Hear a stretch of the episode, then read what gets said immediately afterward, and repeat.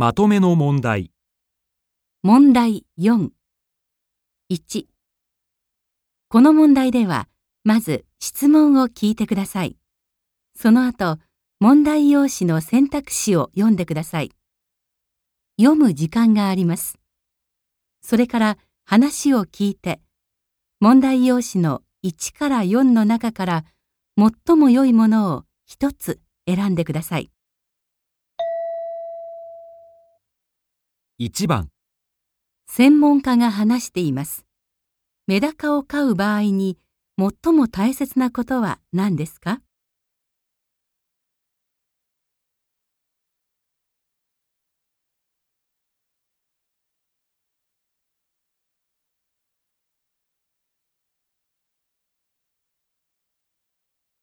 皆さんこんにちは。今日はメダカを初めて飼う場合どうしたらいいか田中先生にお話を伺います。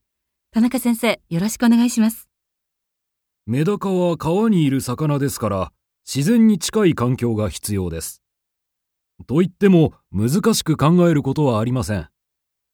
小石や水草を入れてやれば、メダカはストレスなく生きていくことができるでしょう。メダカは強い魚なので、飼い方も難しくはありませんが、毎日きちんと面倒を見ないと死んでしまいますから、それだけは絶対に忘れないでください。メダカを飼う場合に最も大切なことは何ですか？